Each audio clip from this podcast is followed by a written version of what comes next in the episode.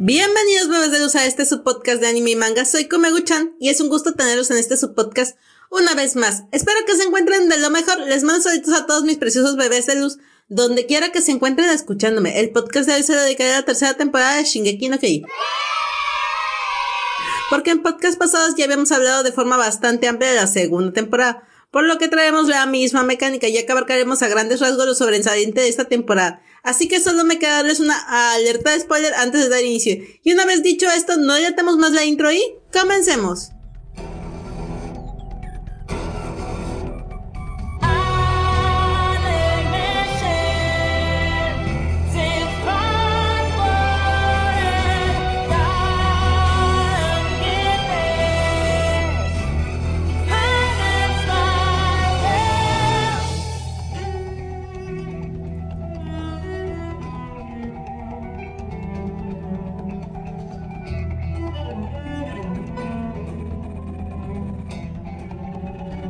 Recordando un poco la obra del mangaka Hajime Sayama, la tercera temporada fue producida por los estudios WIT, la cual tuvo en total 22 episodios, pero fue dividida en dos partes, la primera con 12 episodios y la segunda con 10 episodios. En comparación con la segunda temporada, esta fue más larga, pero volviendo a la tercera, esta fue transmitida en julio del 2018 y terminó su transmisión en junio del 2019, la cual contenía la verdad acerca de los muros y sobre todo nos pone en claro quiénes son los enemigos de las personas que viven dentro de las murallas. Pero para ponernos un poquito en contexto, vamos a hablar en lo que es primero lo que fue la primera parte de la tercera temporada, la cual básicamente nos muestra acerca de quién es Historia. Porque si recordemos en el final de la segunda temporada, se nos muestra que ella es una reis y que va a ser la nueva reina. O por lo menos eso es lo que se plantea al tratar de destronar al rey actual. Y pues para esto se está manejando lo que es un golpe de estado. Básicamente la, la primera parte de la tercera temporada va a constar de este golpe de estado, va a constar de averiguar quiénes son los verdaderos reyes porque es obvio de que el que está actualmente en el poder es simplemente un farsante por el cual es manipulado por las demás familias de la aristocracia. Entonces, pues aquí ya vamos viendo el enemigo de los, de los ciudadanos que se encuentran dentro de las murallas, pues no son solo los titanes, ni son la gente de afuera, sino que también dentro de sí mismo hay gente que no quiere que sepan la verdad. Muchos eh, sugieren que es porque va a haber amotinamientos, porque no se viviría en paz, porque prácticamente han vivido una falsa paz, pero pues sí y no, porque mucha gente que ha intentado rebelarse ante las inconformidades sociales, pues han sido sometidos por lo que es la policía militar. Y creo que en esta tercera temporada, la primera parte, sí vemos mucho acerca de de la corrupción que está dentro de la policía militar, cómo se maneja por parte del bajo mundo, o sea, prácticamente vienen siendo los matones del rey o de esta aristocracia y del culto, porque cuando matan al pastor Nick, este, pues se ha llevado a cabo por parte de la policía militar. Para esto quieren secuestrar esta misma gente, estos mismos aristócratas, a historia de Aeren, y para esto sale un tercer personaje por ahí que no habíamos tenido ni en la primera la segunda, pero que es bastante importante. Y ese es Kenny. Y ustedes se preguntan, ¿Kenny quién? ¿Quién es? Pues Kenny Ackerman. Sí, así como lo oyen, es familia de Levi. Para ser exacto, es su tío. Aquí nos van a contar un poco de quién es este personaje, qué tanta importancia tiene acerca con respecto a la vida del capitán. O sea, realmente cuál es el impacto, por qué este personaje es muy poderoso. También nos cuenta acerca de por qué los Ackerman tienen ese poder descomunal y a la vez por qué tienen que doblar las manos, porque al final ellos también están afectados por ese, esa promesa del primer rey. A la vez el rey no puede borrar los recuerdos de estos Ackerman, entonces es una espada de doble filo y por eso hasta cierto punto trataron de exterminar a este clan, a esta familia, al grado de que pues prácticamente los últimos Ackerman que vemos es mi casa, Levi y este individuo de nombre Kenny. Entonces, esta, esta temporada empieza de una manera más fuerte porque empieza con las cuestiones de las conspiraciones que había manejado el rey por debajo del agua. O sea, todo lo que en algún momento Erwin piensa, se empieza a acordar de la muerte de su papá, las teorías que tenía, las explicaciones que le dio acerca de, de que la humanidad era poco factible que se hubiera extinguido y si se hubiera extinguido como era un hecho que los demás supieran si no había forma de ir y averiguar. Entonces, todos estos tipos de teorías llevó no solo como el papá de Erwin, sino a muchos ciudadanos más a ser ejecutados por lo que es la policía militar, ser misteriosamente desaparecidos, ustedes ya saben, ¿no? De que, ay, pues se perdió y quién sabe qué le pasó, yo creo que eh, se accidentó. O sea, todos sabemos que la policía militar es experta en desaparecer gente. Y esto nos lo marca mucho porque al final eh, hay un punto donde Hanji eh, golpea a, a los principales de la policía militar a los que están en más alto puesto y le dice que así como está él en ese puesto así va a venir más gente porque su puesto es necesario, porque siempre va a haber la necesidad de acallar para tener paz. Y que incluso Hanji en ese momento que está sacando de la verdad punta de golpes y de tortura, está llevando a cabo su papel. Entonces, en ese momento Hanji entra en un odio, enojo, porque se da cuenta de que de cierta manera tiene razón este individuo, porque si es cierto, ah, hablando totalmente, mm, pues no va a conseguir la paz. Y es obvio que la gente tiene mucho que perder, esta gente que está tan bien ponderada, y no va a permitir que simples idealistas eh, rompan con esa comodidad, esa fortuna que tienen, porque al final del día, pues todo se maneja en dinero. Entonces, pues por ahí empieza un poco la temática de lo que es la tercera temporada, los primeros dos episodios. Obviamente entre esto va estar el secuestro de historia del secuestro de Eren, porque si no lo secuestran a Eren no sería una temporada. Eso es un hecho muy repetitivo. Y hasta cierto punto me da gracia algunos eh, discordan de que, güey, o sea, se supone que es el salvador y... ¿Por qué siempre lo están secuestrando? Pues porque así está trama, o sea. ¿Qué le va a hacer? Es interesante, gracioso y a la vez necesario. Porque entre estos secuestros se van descubriendo más cosas. Sería difícil que nuestro prota, por obra del Espíritu Santo, de repente viniera la verdad de todo, porque pues no es que pinche chiste.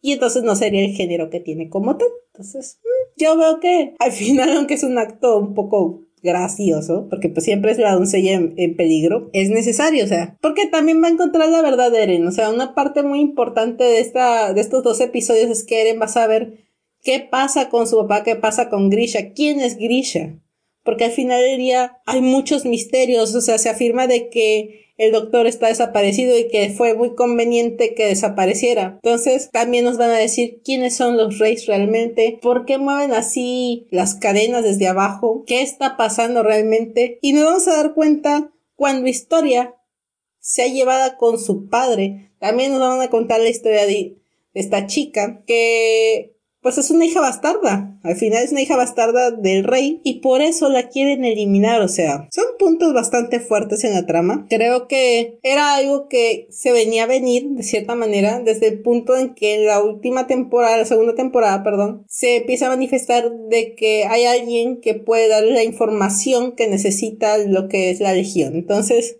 desde que el pastor Nick eh, predica esta situación o, dice, o le dice a Hanji, pues se nos va a plantear que vamos a descubrir más cosas, que nos vamos a enterar acerca más a fondo de lo que es la familia de historia como tal.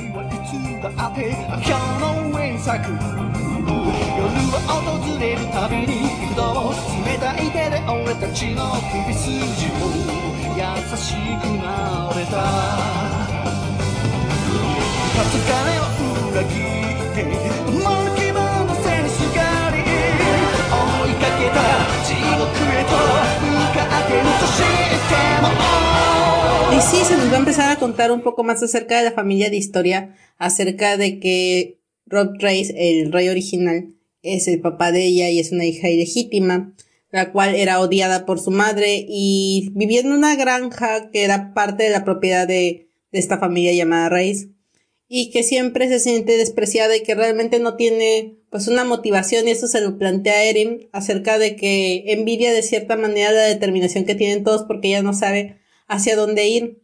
Y obviamente Eren le dice que pues tiene que que tomarlo como que no necesita como tal un motivo, una razón, sino simplemente enfocarse en algo. Y que ya por simplemente existir, pues vale. Y creo que es un buen tema esto que maneja Eren, o sea, de que no necesitas un gran propósito en la vida, no necesitas ser el hilo negro en la investigación no necesita ser pues la cúpula del conocimiento o tener ese anhelo tan grande. O sea, simplemente con que tú tengas la determinación creo que todo va a salir bien. Y eso es una situación que plantea muy bien Shikeki no Kyoji. O sea, para aquellos que creen que solo es un seinen genérico y que no, la verdad es que es mentira. La manera en la que trabaja la psiquis el mangaka Isayama es realmente interesante porque nos muestra la evolución de cada uno de los personajes por ejemplo, porque mucha gente no llega a empatizar 100% con Eren porque lo creen un niño chillón porque, wey, es un adolescente. Se enfrenta a situaciones terribles, su cuerpo cambia y no cambia como la, la, mayoría de los adolescentes. Se transforma en un monstruo. No sabe qué pasó con su papá, se comieron a su mamá, ha perdido un chingo de amigos y le dicen que el poder que tiene tiene que perfeccionarlo porque tiene una misión en la cual depende la vida de mucha gente. Entonces, es obvio que va a haber momentos en que se va a quebrar. Es obvio que va a haber momentos en los que no va a aparecer el héroe pro así súper genial, el cual donde una capa, no, o sea, es un ser humano. Y creo que este punto, pese a que hay titanes, entre miles de comillas, o sea, digo entre miles de comillas, siguen siendo humanos. O sea, no siguen siendo dioses, no siguen siendo héroes empoderados, o sea, al final luchan porque es el instinto de supervivencia. Y creo que esa es una cuestión que la selección natural nos lo da desde tiempos inmemorables, porque si no la humanidad desde cuando se hubiera ido a la chingada. Pero bueno, volviendo a lo que es Shingeki no Kyoji, nos empiezan a manejar esta situación. Obviamente pasa lo que es el secuestro de Eren Historia a cargo de lo que es el, el, tío de, de Levi. Y pues es un broncón poder intentar localizarlos tan siquiera. Para esto, Erwin es llamado a juicio en la capital y pues prácticamente así como que vamos a desmantelar la legión y se va a la chingada porque no nos conviene. O sea, no dicen que no les conviene, pero dicen que pues es un peligro para la humanidad prácticamente. Entonces así como que no mames. Y Erwin prácticamente dice, no mames, o sea, ¿de qué te sirve tener escudo si no tienes una lanza? Porque eso es lo que ha sido la legión, una lanza con la que atacas porque en algún momento van a romper los escudos. Y eso se va a ver cuando el titán colosal y el titán acorazado entran. O sea que prácticamente la muralla les valió tres pepinos bien gruesos porque igual entraron. Y pueden entrar de distintas formas, transformados o como seres humanos y eso se los deja muy bien planteado. Obviamente también nos muestra este Erwin frío pero a la vez estratégico pero a la vez como que ya se está botando la canica porque tiene un sueño demasiado ambicioso. Tiene un sueño tan grande, una ambición tan grande que lo está consumiendo. Y esto empezamos a verlo desde la tercera temporada. Eh, y el que se da cuenta de esto es Levi. Se da cuenta de que Erwin ya no es la persona que él conocía, ya no es ese comandante elocuente que, que de algún punto, sino que es una persona que va a arriesgar y va a hacer apuestas muy altas con tal de conseguir su objetivo sin importar lo que le cueste. Y esto es bastante serio porque lo que le cueste puede implicar las vidas de toda la legión. Y también nos va a empezar a plantear todas las cuestiones eh, que hay dentro de, de Erwin acerca de lo que fue, cómo es que él se une a lo que es la legión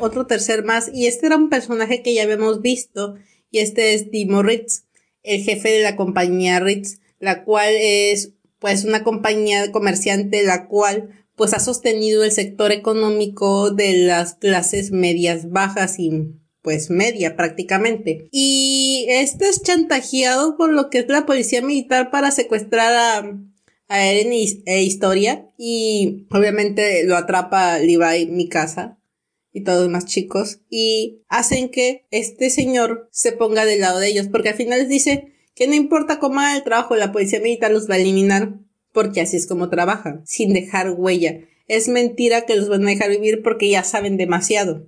Y sí es cierto, porque en el momento en que ellos fingen ser dobles espías, es decir, fingen seguir del lado de la policía militar, estos tratan de matarlo y de hecho lo consiguen, matan a Dimo Ritz, pero queda el hijo, Flegel, y pues este va a ser un punto bastante clave, este señor va a apoyar bastante lo que es la Legión, o sea, realmente pareciera que es un personaje secundario más, pero es algo que me encanta de Shingeki no Kyojin, es que va enlazando de a poco personajes que a lo mejor vistes en la segunda, en la tercera, la parte primera de la temporada. Y esto también viene en caso con lo que es eh, el papá de, de, Eren, que era un personaje que prácticamente la segunda temporada se había abandonado un poquito y de ahí es vuelto a traer otra vez a la escena y también al que es el instructor. Entonces, son personajes que se vuelven a retomar, son personajes que no dejan de tener importancia porque al final el mundo de Shingeki no Kyoji es bastante cambiante en el sentido de que hoy vivían en tal lado y mañana están en otro y ascendieron de puestos y tuvieron que ver con ciertas cosas. Entonces, por eso es que siempre se tienen que estar enlazando. Al final no son historias separadas, no tienen actividades separadas. O sea, al final todo es un, un conjunto de, de datos y hechos que han sucedido. Y obviamente,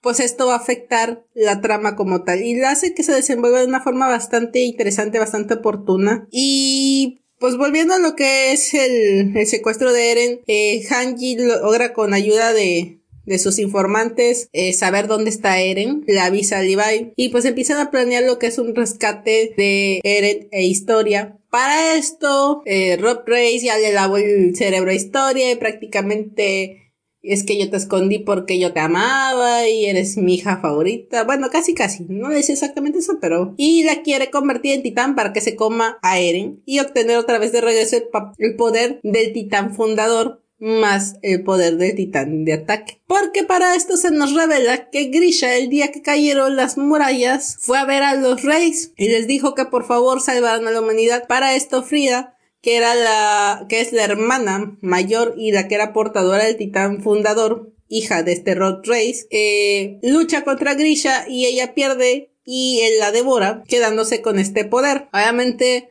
Rod Race le dice a, a Historia que su hermana, quien tanto quería y que fue la única persona que le demostró afecto, porque ni su mamá ni él, eh, fue asesinada por el papá de Eren. Y obviamente Eren se siente súper mal, se siente destruido, cree que su papá es un traidor, cree que es lo peor. Y esas imágenes empiezan a correr el día de la muerte, el día del que cayeron las murallas, el cómo Grisha llega. Pero también empieza a cruzarse con unas terceras memorias. Entonces nos damos cuenta a partir de ahí de que el poder titánico no solo abarca en cuanto a cuestiones eh, físicas, sino que también va acumulando conocimiento a través de los distintos portadores, es decir, que no se van borrando los recuerdos. Y obviamente cuando cualquier titán tiene contacto con alguien de la realeza, pues detona aún más fuerte el poder. Ya para esto, Levi ya se enfrentó también a su tío y se dio cuenta de que estos tienen equipos mata personas. O sea, hagan cuenta que diseñaron eh, unos rifles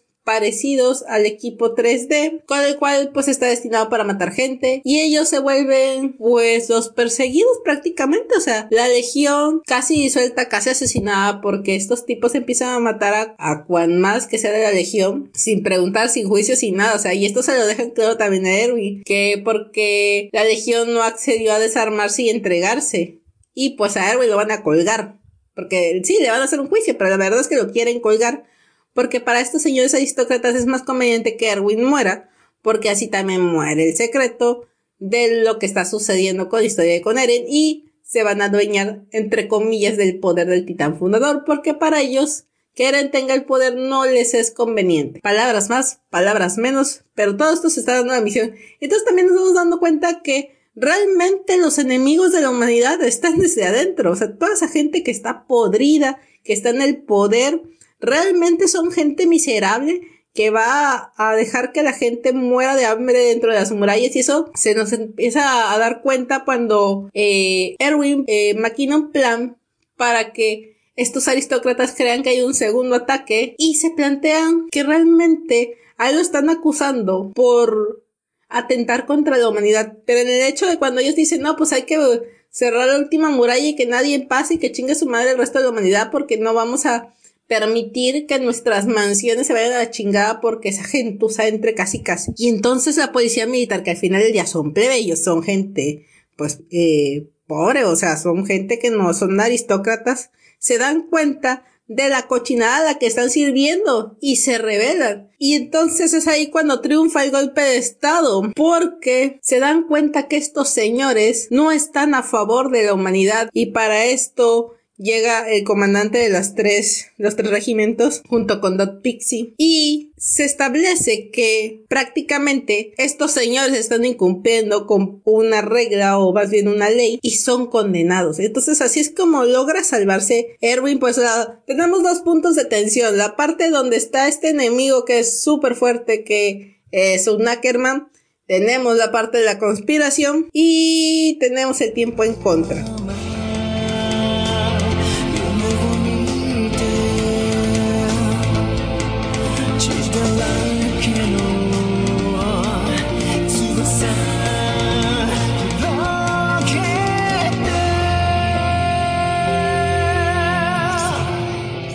Bien es cierto que esta primera parte de la tercera temporada por parte se siente lento, por parte se siente muy rápido, creo que tiene que ver mucho con la construcción de la conspiración, todo este misterio que va manejando el mangaka Isayama. Realmente no es fácil, o sea, mantener en ese, en ese momento tanto, tanta información y tanta adrenalina hasta cierto punto porque estamos hablando de que ahora los que en algún momento defendieron a la humanidad son buscados y son cazados por la policía militar que prácticamente no ha hecho más que enriquecerse a ensanchas del maltrato hacia la población en general. Y esto se ve mucho cuando en un punto estos se burlan de haber matado a Dimo Ritz y toda la gente se da cuenta porque pues prácticamente les tienen una trampa con ayuda de, de Hanji para que se den cuenta de cómo está corrompido el gobierno. O sea, al final el golpe de estado no sirve de nada si no hay gente detrás apoyándolos y esto creo que es un punto muy importante que Doc Pixie plantea en algún punto de la trama cuando habla con Erwin, o sea, de que si el plan va de acuerdo a como Erwin lo ha planteado, lo va a apoyar. Pero si en algún punto no es conveniente para la humanidad, dice que él lo va a dejar prácticamente morir solo. Y yo creo que ese punto es muy respetable, o sea, él está estableciendo eh, sus límites, hasta dónde va a participar, y también está estableciendo que no es un plan que garantice el 100% de éxito. Por otro lado, tenemos que ya localizaron a Eren, que se preparan para rescatarlos y pues prácticamente eh, sucede esto de que eh, este de Rod Trace quiere convertir a Historia en un titán. Historia ah, durante ese momento ella decide no hacerlo porque se da cuenta que realmente ese padre que ella siempre ha querido que esté con ella no está. Y esto se lo hace ver Kenny Ackerman cuando le dice que es un monstruo porque ha preferido convertir a su hermano, a sus hijos, pero no a él, que no está estúpido como para convertirse en este monstruo y que prefiere sacrificar a su propia familia y que si buscó a historia no fue porque la quisiera, sino porque necesitaba alguien que utilizar para seguir él manteniendo el poder del reinado, por así decirlo. Entonces, por otro lado, Eren prácticamente ya no se va a defender. Este momento Eren se encuentra eh, sujeto por grilletes. A merced de qué historia se lo vaya a comer. Para esto, eh, saca unos sueros. Donde dice que si se lo inyecta se va a convertir en un titán. Se va a comer a Eren. Y así va a matar al que mató a Frida. Obviamente entre esto pasa muchas situaciones. Entre que si historia lo hace, que si no lo hace. Pero al final ella decide que no va a ser una niña buena ni va a hacer las cosas que la gente quiere, sino lo que ella siente que es lo correcto. Así ella traiciona a la humanidad. Y creo que eso es un punto muy fuerte de la trama, donde ella establece realmente qué es lo que quiere. Se establece a sí misma y se da cuenta de que no necesita personas como este padre que realmente nada más quiere usarla. Y también hace entrar en razón a Eren porque Eren se encuentra devastado, piensa que su papá pues es lo peor que le pasó a la humanidad, piensa que es lo peor que le pasó a la humanidad y que lejos de ser un salvador es todo lo contrario, sino que es una amenaza. Y pues claro, Eren entra en ese estado de shock en que no sabe qué hacer, no sabemos si se va a dejar morir hasta cierto punto. Pero historia así como que, güey, yo te voy a liberar y te voy a salvar. Así sea yo enemiga de la humanidad.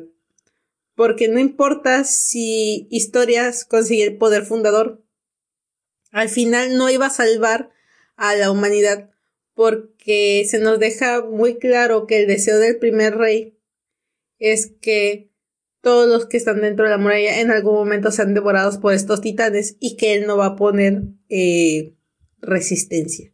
Y es por eso que este, este pensamiento del rey ha regido a los siguientes portadores del titán eh, fundador a través de las distintas generaciones y eso es eh, realmente un acto como un tipo candado que impide que por muchas que sean tus buenas intenciones, una vez que te tienes el poder del titán fundador, eh, se te olvidan esas intenciones y te das cuenta, me imagino que ha de llegar todos los recuerdos y a la vez este mismo castigo que tiene el rey, en el que les impide hacer algo en contra de. Entonces, para esto, eh, Historia deja caer la jeringuilla con el suero, el viejo este Rod Trace lame la pinche jeringa, lo que hay en el líquido en el suelo, y se convierte en un titán monstruoso, muchísimo más grande que el titán colosal, y se aproxima dentro de la siguiente muralla. Y para esto, eh, la cueva o catacumba donde estaba, que está construida del mismo endurecimiento de los titanes,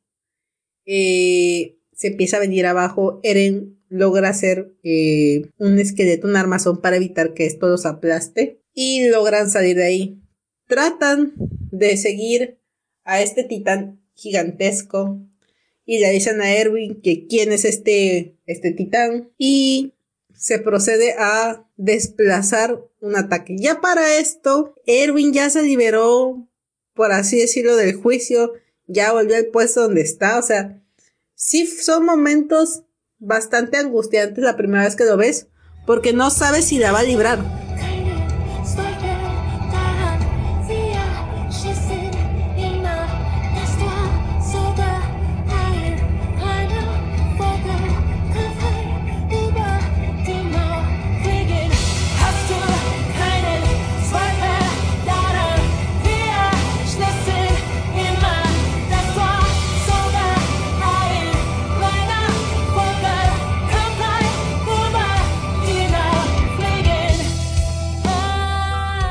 Claro, se planea una estrategia en la cual tratan de que este titán que es tan enorme que no se puede mantener en pie, eh, atacarlo desde la muralla con los cañones. Obviamente, este güey es tan enorme y tan, tiene un poder eh, tan grande de regeneración que los impactos realmente le hacen muy poco casi nada. Y para esto se plantea que una vez que este se levante, obviamente va a estar destrozado porque viene con la cara hacia abajo, entonces una parte de él está rebanada. Y van a tratar de meter eh, barriles con pólvora con explosivos para estallarlo desde adentro porque es obvio que nunca van a poder llegar a la nuca con, con sus espadas, o sea, con las cuchillas realmente no van a poder llegar. Entonces eh, tratan de que Eren arroje este, e, este contenido, este, estos explosivos para poder así estallar a este titán, a este Road Trace y mantener pues hasta cierto punto controlada esa amenaza. Para esto Historia quiere pelear pero Erwin le dice que no debe porque ella va a ser la siguiente reina y bla bla bla y él ya le dice que no va a haber una reina a que no le crean y entonces, al final, entre toda esta batalla, estos pedazos que salen de, de Rock Race lanzados por el aire dentro de la explosión, eh, se da la orden para que los despedacen porque no saben en qué pedazo se encuentra eh, este, pues el, el núcleo, por así decirlo, de este titán y que pueda regenerarse y entonces tratan de despedazarlo desde lo más este pequeño hasta lo más grande. Para esto estos pedazos están cayendo a la ciudad y no se sabe si van a aplastar gente o si van a hacer algún tipo de, situación más desfavorable para la gente entre los muros.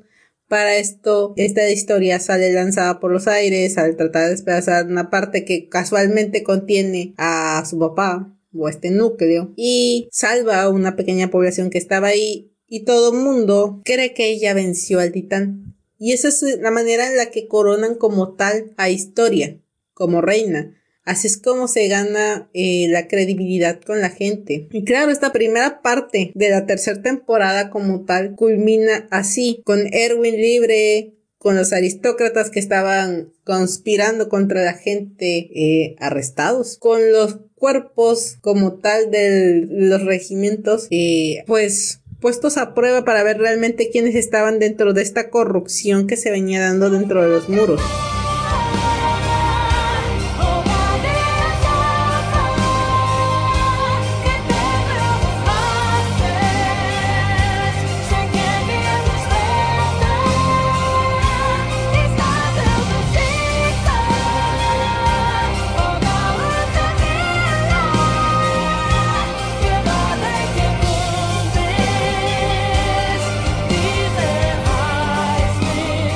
Con toda la destrucción que se venía dando dentro de esta cueva donde estaba esta capilla, donde Rod Race quería sacrificar a Eren, eh, escapa Kenny con una de las jeringuillas del suero, obviamente muy lesionado por la batalla que tuvo con Levi y con la demolición de esta cueva.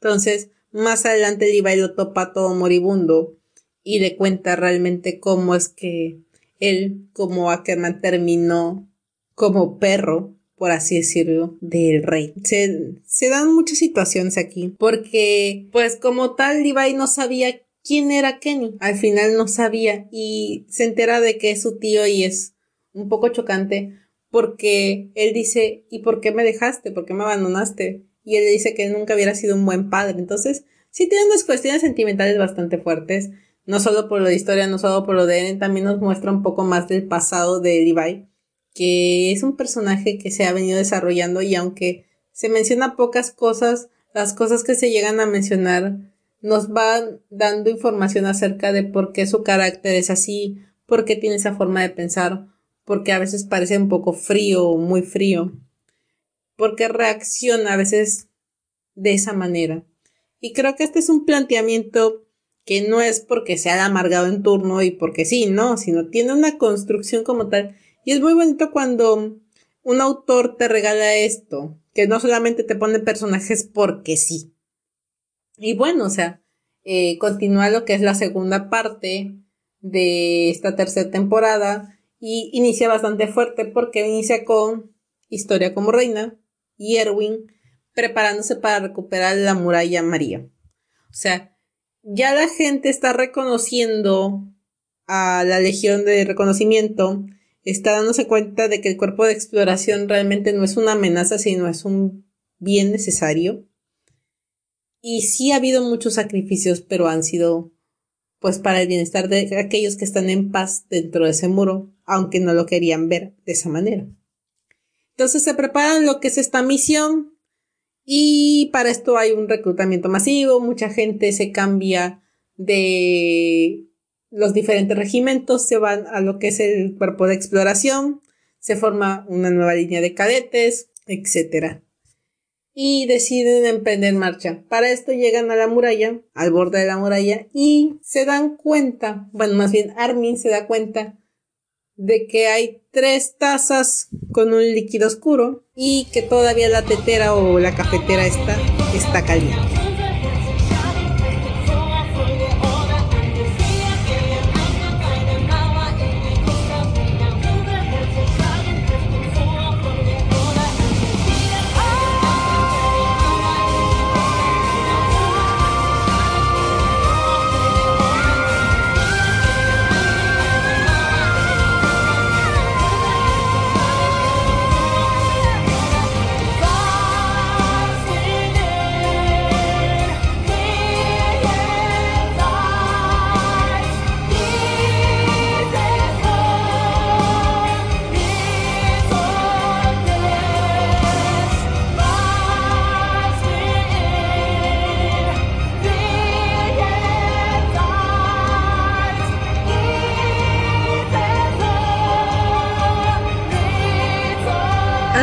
Esto suceda, eh, prácticamente se empieza a trabajar para poder implementar lo que es un sistema para poder este, atacar a lo que es el, el, titán acorazado, que si bien no han olvidado en la segunda temporada, pues fue un show porque prácticamente las cuchillas que usa eh, la legión, pues son prácticamente inútiles al tipo de coraza que éste tiene. Entonces Hanji empieza a hacer experimentos y crea eh, las lanzas trueno, que son unas especies de bastones como un tipo eh, arpón que estalla.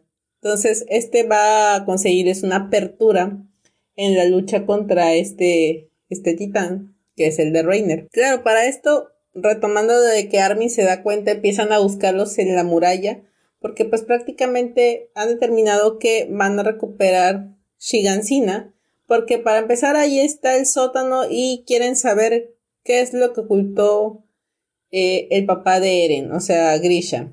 Recordemos que cuando Rod Trace tocó junto con Historia a Eren, él pudo determinar algunos recuerdos de su papá y obviamente pudo completar todas estas situaciones que venían siendo bastante dudosas para él.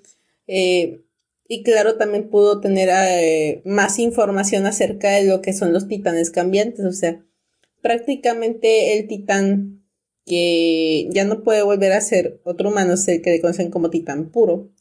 Y este empieza a determinar cómo es que se crean estos, o sea, estos titanes aparecen a partir de un suero, no es como que de una mordida, no es que nazcan titanes, o sea, se empiezan a saber muchas cosas que al principio de, de esta obra, tanto del manga como del anime, no nos este, determinaban el origen de los titanes y pues esto era un punto eh, de bastante misterio que nos hacían pensar realmente quién, qué o cómo era que estos habían aparecido o quién estaba detrás de estos, de la creación de los mismos. Entonces, pues obviamente, ya en la tercera temporada, con la información que obtiene Eren, con la información que se obtiene de la primera parte de la tercera temporada acerca de lo de, de Rod Trace y todo el secreto que guardan a través eh, de la familia real, pues se va determinando eh, de cierta manera ciertos puntos para que puedan atacar. Y así es como se implementa lo que es este último gran asalto,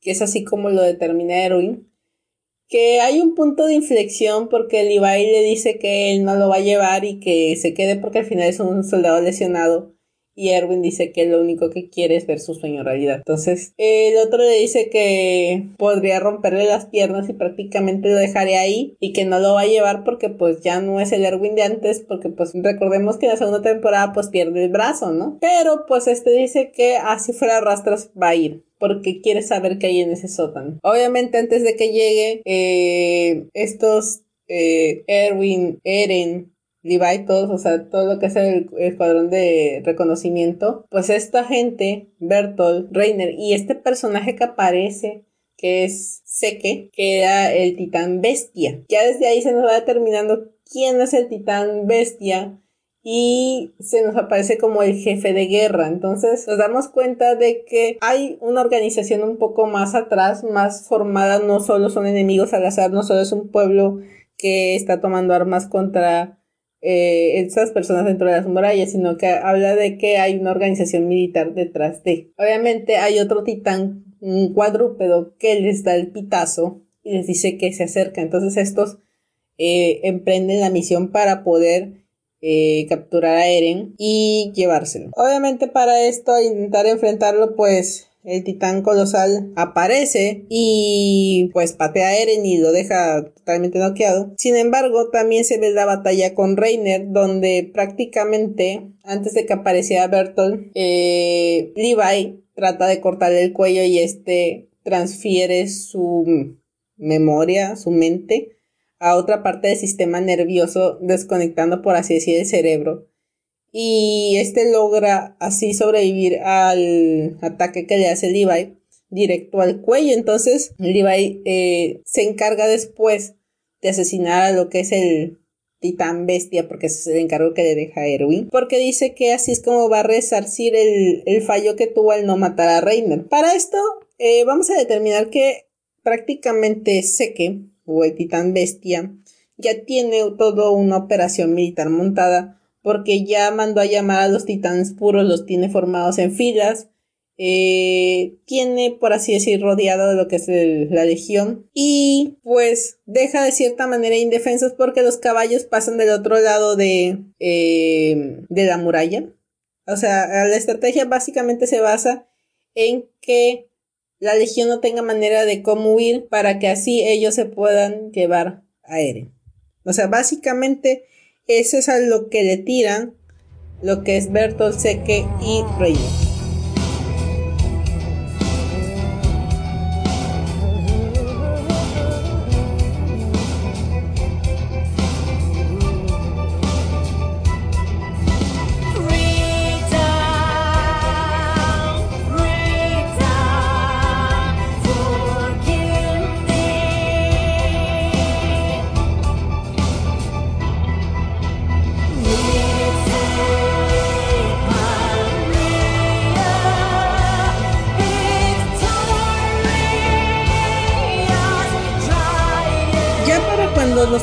En el punto donde Levi y Erwin tienen que enfrentar a este titán bestia. Ya pasó la situación en la que capturan a Reiner, eh, logran su cometido de estallar la, coraza, la armadura que tiene con estas lanzas.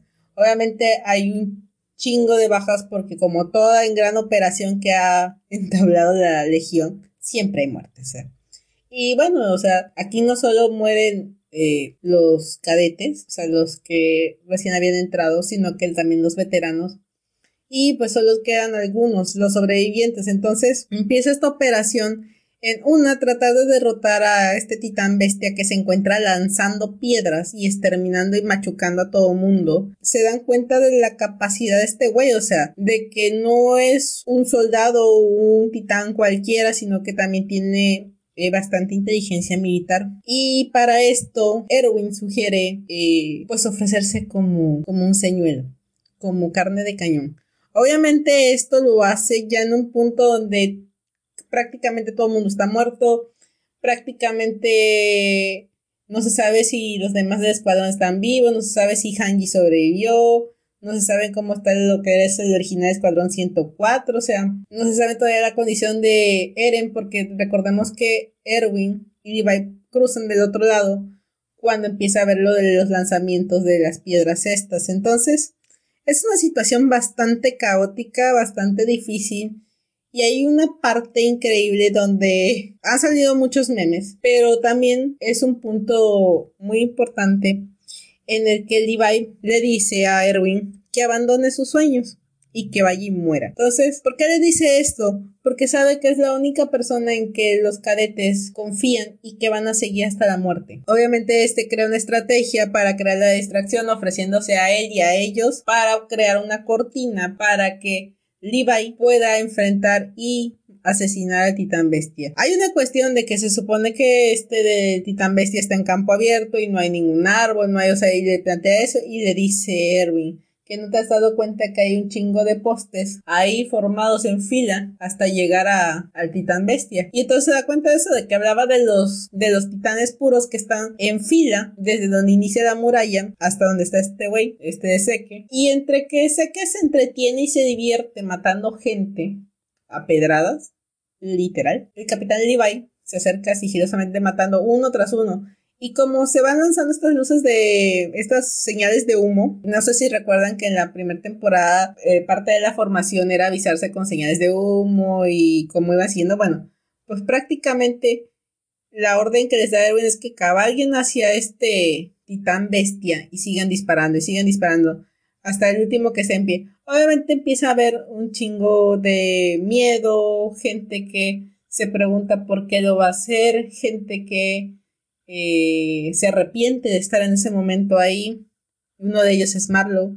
Creo que ese es un punto muy duro porque a veces puedes tener una voluntad muy fuerte, pero el miedo es miedo y al final seguimos siendo humanos y creo que eso se ve totalmente reflejado. Creo que la obra de Isayama, de Sensei Isayama, siempre nos va a marcar ese punto de que ninguno de los miembros del escuadrón es un dios ni son inmunes a la muerte. O sea, todos ellos en algún momento sucumben a el miedo, la desesperación, la ansiedad, el terror. O sea, al final la muerte no es algo bonito y la manera en la que van a morir es una forma despiadada y brutal. Y obviamente no se le desea a nadie. Entonces, eh, Erwin lo alcanza una piedra y pues prácticamente lo tira del caballo y bye. Y llega un punto donde el titán bestia se está burlando de que prácticamente no queda nadie. Según ella los aniquiló a todos. Y llega por detrás Levi y pues hace lo que mejor sabe hacer.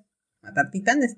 Al punto es que lo tiene prácticamente en el suelo si no es porque llega el titán cuadrúpedo y se lo lleva, o sea, si no hubiera sido por ese titán cuadrúpedo, Levi hubiera matado a Sek. Y eso es un hecho. Y obviamente este error, porque así lo considera Levi, pues siente que ha defraudado la última voluntad y que le encargó Erwin, porque al final dijo que su última voluntad era que matara a ese desgraciado. Y que era lo único que le iba a pedir. Y entonces, pues obviamente sabe que su amigo probablemente no sobrevivió a la madriza esta que dio el titán bestia. Y obviamente se siente mal porque ve todos los cadáveres, todos los cuerpos de toda esta gente, de todos estos cadetes muertos y él siente que no sirvió ese sacrificio para nada. Y volvemos a la reflexión que plantea en algún momento Erwin de que está parado en una eh, montaña de cadáveres recordando a todos los compañeros, amigos, cadetes que sacrificó para llegar hasta donde estaba y él se cuestiona también, al igual que Erwin, si ha valido la pena. Obviamente Levi se regresa hasta el punto donde están los demás chicos porque sabe que el titán colosal todavía se encuentra adentro y pues está haciendo su desmadre y a la vez sabe que Armin queda a cargo junto con Hanji. Hanji pues al momento de que queda fuera de combate después de que empiezan a lanzarlo de las piedras y empiezan a prender fuego porque pues el cuerpo tan caliente que manifiesta el titán colosal hace que muchas de las casas empiezan a arder y empieza Bertolt a lanzar. Entonces ahí se ve un poco un Bertolt más evolucionado, más distinto porque ya no es tan indeciso, ya empieza a tomar acción por sí mismo y trata de eh, poder cumplir los objetivos que se le plantean desde un punto de vista pues como guerrero, como así como se menciona él, ¿no?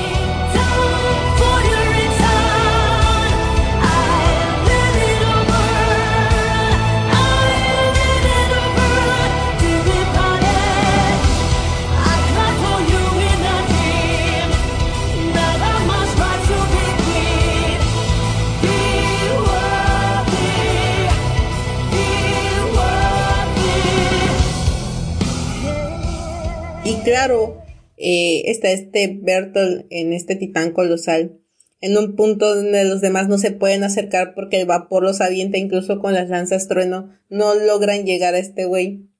Y este güey sigue quemando músculo para poder seguirlos manteniendo a raya, porque al final lo que tiene de ventaja este güey, pues es el tamaño y el vapor que suelta. Pues todo el mundo empieza a cuestionarle a Armin que qué van a hacer y Armin entra en pánico y le dice a Jin que tome eh, el liderazgo de, pues, de la gente. Y él le dice yo puedo tomar la mejor opción, pero yo no sé predecir como tú, yo no puedo crear un plan así como tú y presionarme para que salga de ese punto de inflexión que tiene en donde él quiere tirar la toalla y simplemente decir yo solo soy un soldado más y todo el mundo dice, güey, es que sin ti no lo vamos a lograr y él así como de, pues porque yo, o sea, si hay gente más capaz y bla, bla, bla, ¿no? El punto es que Armin logra crear un plan, pero es el plan más terrible.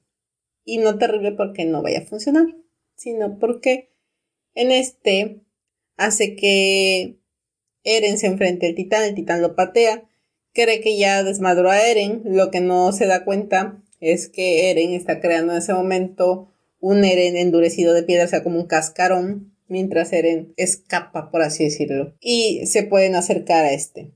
Para esto, Armin le hace de señuelo y se queda muy cerca del rostro de Bertolt y es quemado vivo por este vapor hasta el punto en el que Armin queda totalmente irreconocible y logran asesinar a Bertolt porque este se confía de que ya lo mató, baja la guardia y lo asesinan como tal. Bueno, asesinan al colosal porque prácticamente sacan a Berto del colosal, cortan las extremidades y lo tienen atrapado. Y entre comillas ya tienen a los dos titanes cambiantes, que es a Reiner y a Bertolt. Y cuando Hanji, que vuelve a aparecer en escena, dice que eh, lo que pueden hacer es que encontrar a alguien que esté realmente lastimado y hacer que se coma a Reiner para que llega el titán cuadrúpedo y se lo lleva. Antes de esto hay una discusión acerca de qué hacer, si matarlo o no, porque al final no va a dar eh, respuestas.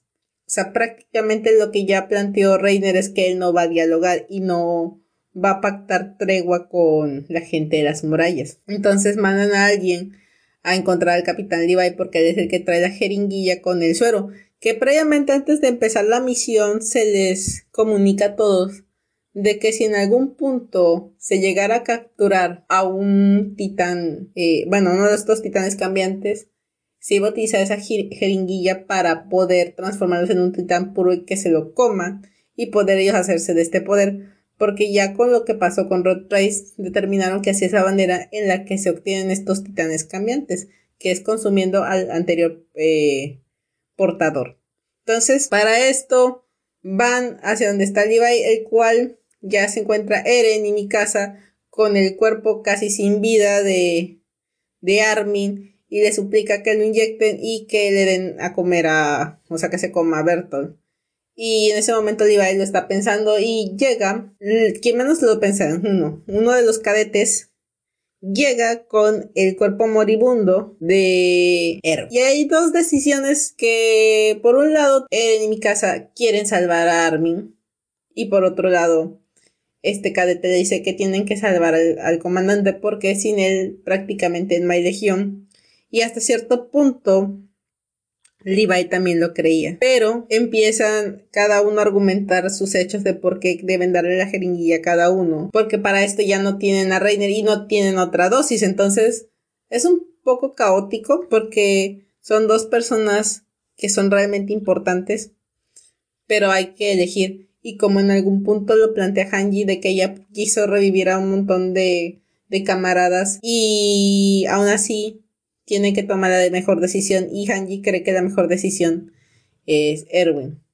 Pero para esto, Mikasa y Eren plantean que quien llevó a cabo los planes, el de tapar la muralla con la piedra utilizando a Eren fue Armin, el que se dio cuenta de que estaban los titanes escondidos en, la muralla fue Armin, el que se dio cuenta de que, em, ¿cómo se llama? Annie Leonhardt era eh, una titán fue Armin. O sea, Armin ha sido el cerebro constantemente y ha planteado muchas hipótesis que han acertado. O sea, al final dicen que no estarían ahí si no fuera por Armin.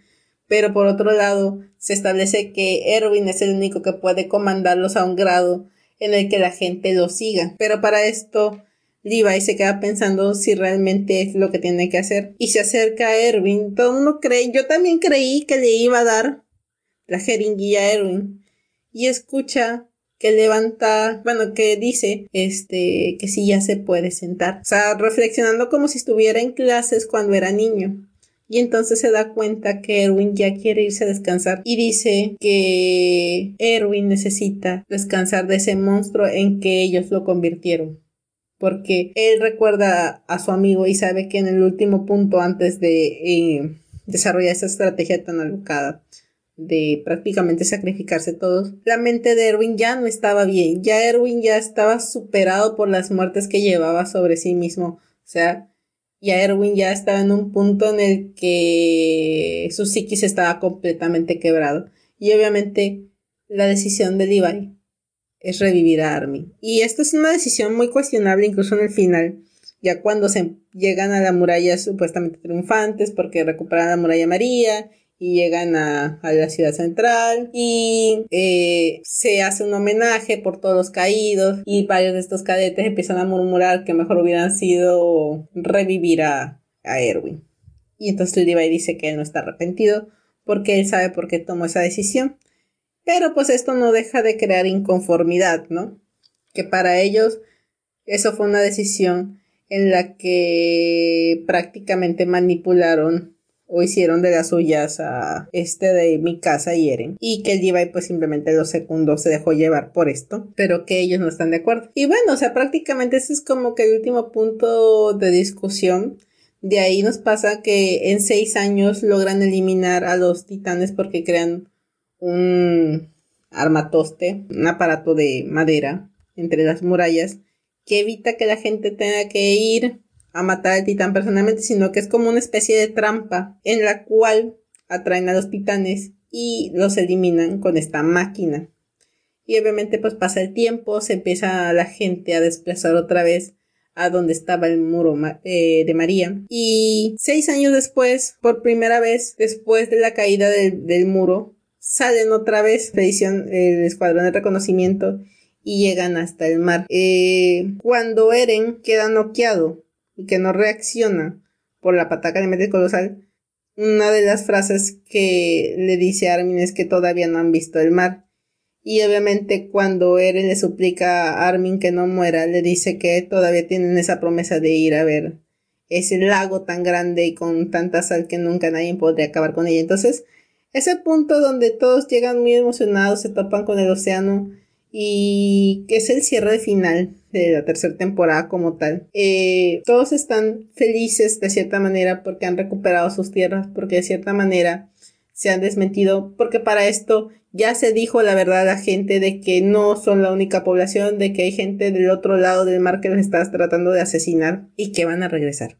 Este es un hecho de que van a regresar, de que el rey anterior les mintió, y también hay un punto donde Eren mira hacia el mar y a diferencia de los demás, este no celebra la vista como tal, sino que em, se, se, molesta y entristece y se ve con cierta determinación porque dice que del otro lado lo esperan los enemigos. O sea, mientras todos los demás ven algo increíble, Eren ve pesimismo porque claramente en las memorias pudo ver cómo fue que su papá se transformó qué fue lo que pasó, cómo fue que esa, ese país que los oprimió hizo que se crea este movimiento y cómo fue que Grisha fue a dar a las murallas. al final se da cuenta de que esa isla de Paradise es un lugar de castigo como un tipo prisión, donde el rey los amuralló y donde todo aquel herdiano que para los marleyanos incumple las reglas empiezan a sublevarse son transformados en titanes puros. Al final, todos estos titanes puros son personas, son misma gente de ellos, son compatriotas. Entonces, cuando se dan cuenta de esta verdad, empiezan a haber muchas dudas, muchas situaciones. Nos muestran este, este grilla del pasado en el que toda su ira por lo que le pasa con su hermana, que es asesinada por parte de la milicia de, de Marley, eh, desencadena toda esta situación que en algún punto llega a tocar a, la gente detrás de los muros. Obviamente, antes de que regresen, van a lo que es el sótano, descubren unos diarios y ahí se dan cuenta en las historias de lo que les comenta Grisha acerca de la gente que está del otro lado y cómo él fue que llegó.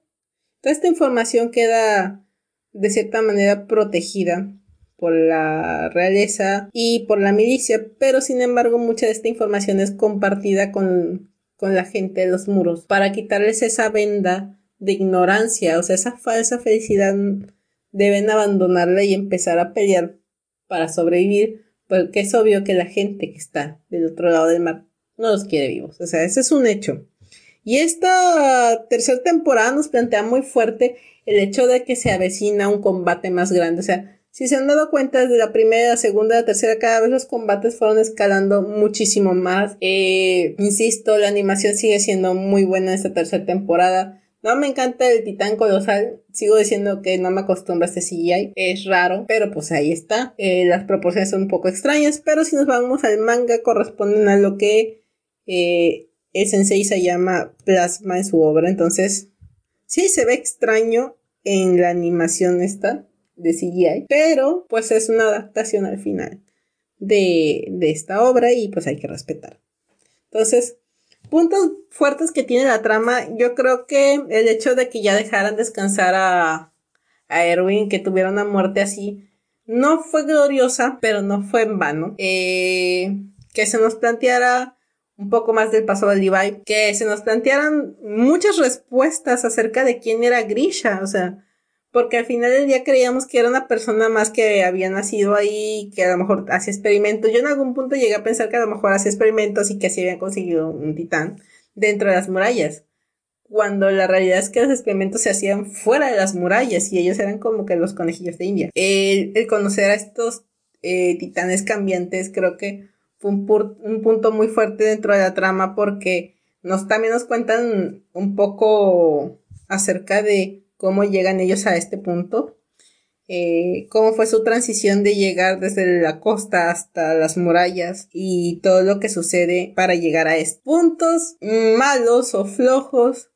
Es que la primera parte de la temporada ah, hay partes que son lentas, hay partes que son un poco cansadas porque se vuelve como que repetitivo, como que la cuestión del golpe de estado absorbe mucho y los momentos de acción se acortan y pues si no te gusta mucho el bla bla bla, a lo mejor te va a ser un poquito tedioso.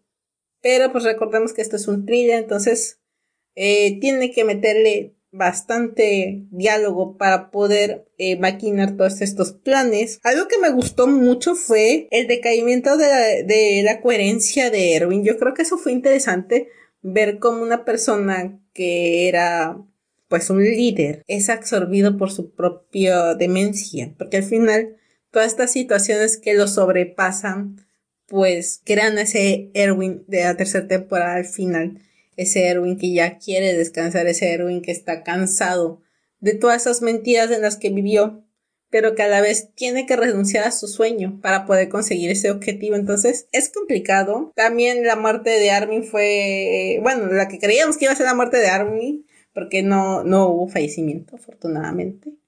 Eh, sí te duele porque es un personaje que vas viendo desde la primera temporada y lo ves evolucionar. Y no es un personaje que esté eh, lleno de power-ups y que saque un poder de las nalgas cada tres minutos. No, es un personaje que ha ido evolucionando, pero dentro de su personalidad. O sea, no es un personaje que en la primera temporada estaba flaquito y en la tercera está mamado y no, o sea, es un personaje que evolucionó de acuerdo a la necesidad que requería eh, la legión como tal y él mismo para sobrevivir en ese mundo. Creo que la tercera temporada afianza muy bien lo que es la obra y nos apertura de manera correcta la cuarta temporada, que es la temporada que estamos viendo actualmente. Creo y considero que eh, fue dividida en dos partes porque pues era necesario contarlos de dos puntos de vista para plantearnos la primera parte de muchas dudas acerca que teníamos acerca de los titanes y la segunda es las dudas que teníamos acerca de quiénes eran los verdaderos enemigos del otro lado del mar. Entonces, yo creo que con esto aquí terminaría yo lo que son los resúmenes de Shingeki no Kyojin y solamente me queda decirles que se avecinan cosas muy interesantes en esta cuarta temporada. No les voy a spoilear porque yo ya leí el manga y entonces sería hacerles trampa y quitarles la emoción y no me gusta eso. Saben que me encanta que la gente se emocione descubriendo nuevas cosas. Y hay gente que le gusta solo ver el anime y es súper respetable. Y yo creo que no hay que meternos con ellos. O sea, si ellos quieren disfrutar del puro anime, está perfecto. Yo creo que es muy correcto. Creo que debemos dejar que la gente disfrute porque al final es lo que le hace feliz a su corazón. Entonces, pues yo espero que estén emocionados así como yo, disfrutando, porque sí, aunque ya sé lo que va a pasar, estoy disfrutando ver episodio tras episodio. Entonces, yo les mando un beso enorme. Espero, espero, espero, espero que estén disfrutando tanto esta cuarta temporada. Y si retoman la tercera temporada para ver, eh, un, tener un punto de partida se los recomiendo súper, súper, súper, pero mil. Y espero que me sigan acompañando en otro podcast. Ya saben que los quiero muchísimo, que me encanta hablar con ustedes y espero que se les estén pasando súper bien, que se cuiden, que este 6 de enero haya sido súper agradable para ustedes y que estén en casita cuidándose mucho. Les mando un saludo hermoso a todos. Y feliz año, por si no los había yo felicitado, feliz año mis preciosos que siempre estén súper bien.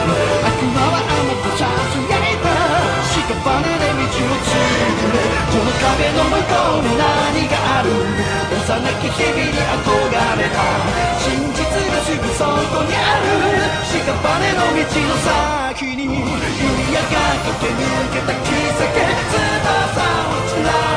心臓を束ねてもねく悔やみは早すぎる。